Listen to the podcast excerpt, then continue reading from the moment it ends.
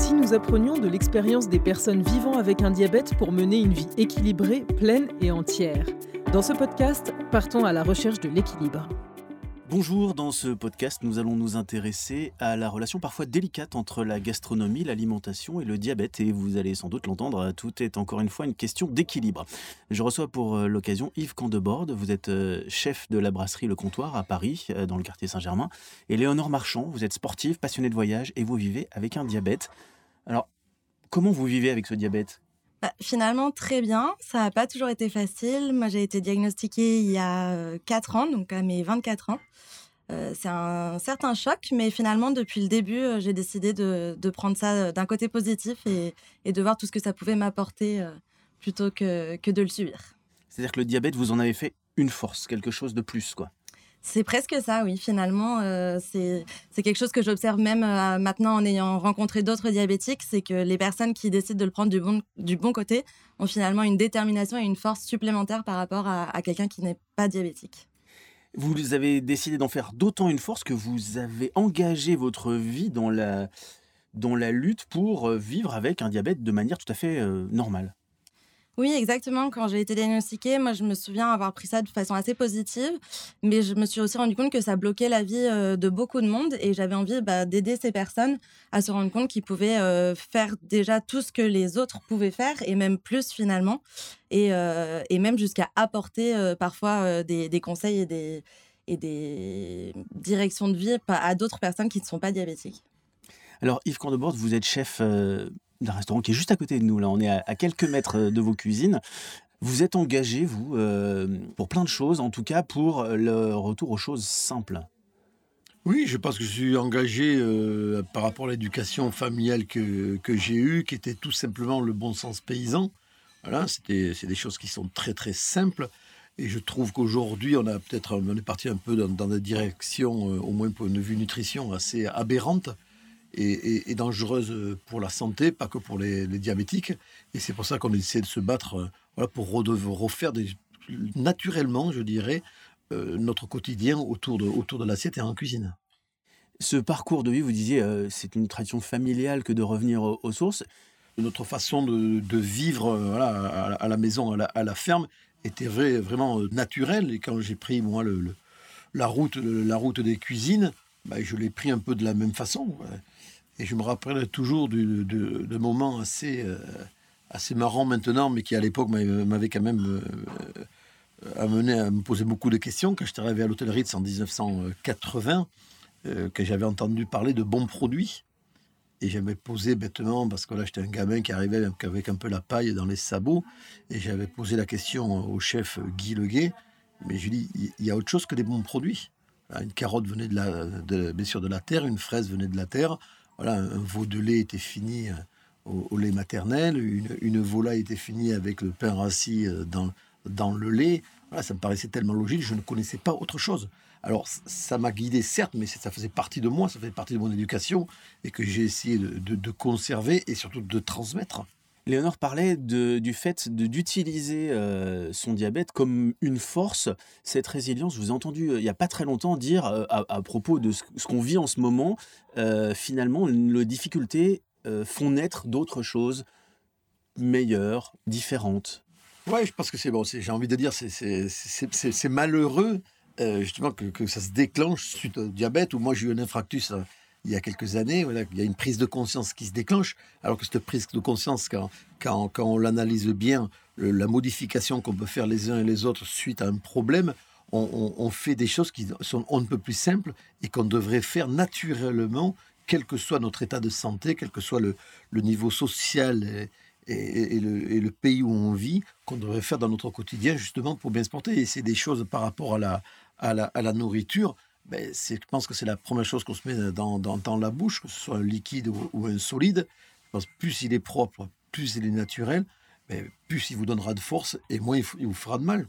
Et c'est là-dessus qu'on essaie au quotidien de, mener un combat, mais vraiment à notre toute petite échelle, d'essayer d'expliquer aux gens qu'il y a moyen de, vivre sainement, simplement, et surtout en, en gardant la passion, en gardant l'émotion du goût et le plaisir. Léonore, euh, vous êtes dans cette, euh, dans cette veine-là aussi. Avant d'apprendre euh, votre diabète, vous faisiez aussi attention ou est-ce que il a fallu l'annonce du diabète pour, pour faire attention? Je, faisais déjà attention et je suis dans une famille où on faisait attention à ce qu'on mange et, où on mange des produits naturels. On allait chez le producteur pour chercher des fruits et des légumes. Euh, tout ce type de choses. On avait même euh, en ville des paniers, euh, les, paniers qui sont assez répandus aujourd'hui, mais qui n'étaient pas du tout à l'époque. mais c'est vrai que c'est un peu ce que vous dites, quand il y a une crise, on l'a vu même avec le Covid, il y a toujours ce retour à la simplicité et aux bases. Et le fait d'être diagnostiqué diabétique ou avec une autre maladie, je pense que ça fait quand même ce, son de cloche qui nous rappelle qu'il faut retourner aux bases et bah, tout simplement faire attention à ce qu'on met dans notre corps, à ce qu'on qu'on mange, à ce qu'on boit, euh, à l'activité physique qu'on peut faire et, que bah, c'est un temple et qu'on doit vraiment en prendre soin de ce corps et, que ça passe aussi par l'alimentation. Et donc, c'est quelque chose qu'on conscientise en, étant euh, diabétique parce qu'on n'a pas le choix. On doit compter le nombre de glucides, on doit faire attention à ce qu'on mange. Euh, on est limité en rien.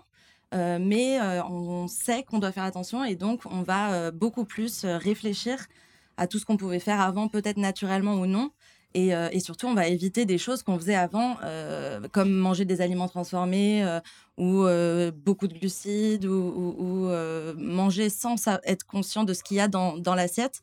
et vraiment essayer d'apprendre et de comprendre ce qu'on mange et, ce qu'on met dans notre corps finalement. Alors ça veut dire deux choses, que un, on peut se faire plaisir, et deux, on peut avoir aussi une vie conviviale avec d'autres personnes qui ne sont pas porteuses de diabète et, et, partager en fait. Oui, exactement. Bah, comme le disait Yves, on a vraiment euh, ce besoin, de toute façon, même dans la recherche de l'équilibre, d'avoir du plaisir et, de profiter de la vie finalement.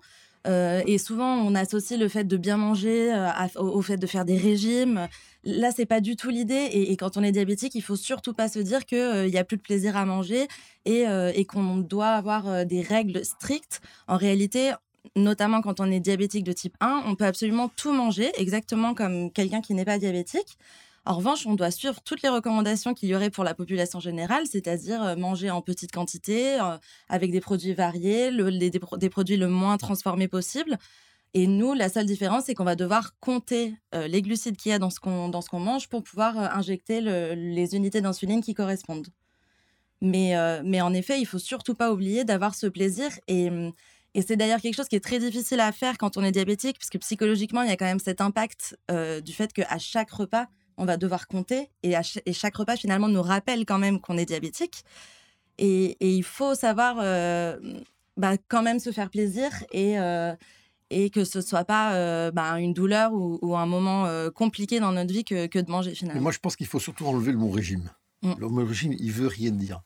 C'est manger, cuisiner différemment, mais en, y mettant la même passion, en y mettant de la saveur. Parce que le, mot cuisiner, c'est pas obligatoirement cuisiner du turbo ou des plats élaborés. De prendre une courgette, la couper en morceaux, de la mettre dans une poêle avec une cuillère à café d'huile d'olive, de la caraméliser, de rajouter des morceaux de blanc de volaille coupés, et juste mettre dessus, allez, un peu une pointe de curry, quelques graines de tournesol, voilà, et le manger, on a un plat d'émotion. Et en plus, c'est simple, ça va pratiquement aussi vite que de prendre un plat préparé, congelé, qu'on va mettre dans, dans un micro-ondes qui a pas de vie, qui a pas de plaisir. que le faire soi-même, c'est cuisiner différemment, avec la même émotion, et surtout en y mettant de l'âme et du goût. Et c'est pas élitiste, c'est ce que vous venez de nous montrer en fait. Ah non, c'est pas élitiste du tout, mais bien l'émotion du goût, elle n'est pas due au prix d'achat de la matière première. Je vais vous faire manger un turbo au caviar, vous allez, vous allez me dire c'est exceptionnel, vous avez raison. Mais je vais vous faire manger une carotte travaillée à la canne de borde, voilà, vous allez me dire c'est exceptionnel dessous, l'émotion. Quand on met quelque chose en bouche, c'est l'émotion. Et est-ce que l'équilibre, pour vous, passe forcément par l'émotion? L'équilibre euh, alimentaire, mais l'équilibre aussi de vie, l'équilibre avec les amis, la famille? Oui, il passe par l'émotion, c'est obligé. On est, il y a eu un, virement, je dirais, de, l'émotion il y a, dans les années 90. C'est vrai qu'avant, l'émotion, c'était l'opulence. Ah, c'est l'opulence, c'était le gras, c'était le beurre, c'était la crème, voilà. Mais ça a été magique. Je, je ne reviens pas là-dessus parce qu'il y a des gens qui l'ont vécu et c'était comme ça, c'était le, ah, l'émotion était là. On restait à table pendant des heures et des heures. Aujourd'hui, on a envie de la quantité. La quantité n'a pas bougé. Je peux vous assurer que les une assiette principale, voilà, on compte 300 grammes en 80, on continue à mettre 300 grammes en 2021. Voilà, les grammages sont identiques, mais c'est le contenu qui est totalement différent. on a pratiquement fait disparaître, je dirais, le gras animal, où alors, il est utilisé vraiment de façon différente, juste pour y amener la touche de goût. Et on a apporté voilà, une, euh, le végétal avec beaucoup d'aromatiques, les herbes, les épices voilà, qui sont venues apparaître, et aussi beaucoup d'huile végétale qui amène une saveur qui remplace voilà, cette, cette émotion qu'on peut avoir avec le gras. Mais on, on avec le végétal. Et une certitude, c'est qu'on est bien mieux parce qu'on est capable d'aller travailler. voilà. La grosse révolution qu'on a eue, nous, c'est que le gastronome de 81 faisait la sieste après le repas, de déjeuner. Le gastronome de 2021 va travailler instantanément derrière. Et il faut qu'il ait la force, il faut qu'il ait mangé. Mais il, il, va, il se lève, il se dit J'ai bien mangé, j'ai passé un bon moment, mais je me sens prêt à aller travailler sans aucun problème. Vous êtes d'accord, Léonore, avec cette vision de l'équilibre? Oui, vraiment, c'est quelque chose qui résonne complètement parce que hum, on, déjà, on doit quand même pouvoir euh, avoir des excès. L'équilibre, c'est pas l'absence d'excès, c'est qu'on va accepter un excès pour avoir une émotion, un sentiment dont on a besoin pour se sentir bien. Et, euh, et le lendemain, peut-être faire un petit peu moins d'excès pour compenser ça. Mais il faut surtout pas se dire que c'est toujours d'être à plat l'équilibre. Ça passe tellement par l'émotion et le bien-être finalement euh, qu'on ne peut pas se dire que l'équilibre, c'est simplement euh, bien manger tout le temps, bien faire du sport tout le temps. Il y a des moments où on a besoin le matin d'avoir un croissant parce qu'on a envie de partager un moment convivial avec quelqu'un.